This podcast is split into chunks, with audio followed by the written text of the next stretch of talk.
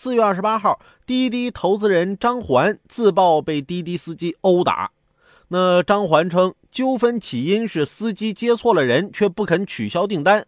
滴滴公布的细节称呢，乘客言语带有侮辱性的词汇，冲突升级。而张环回应称，滴滴公布的细节不全。三十号，张环称涉事司机已经接受派出所问询，希望追究司机和滴滴的法律责任。随后，滴滴发布声明称，司机账户已经被紧急冻结，平台将探望张环先生，并垫付医疗费用，并配合警方调查。这是不是给别人发工资来打自己呢？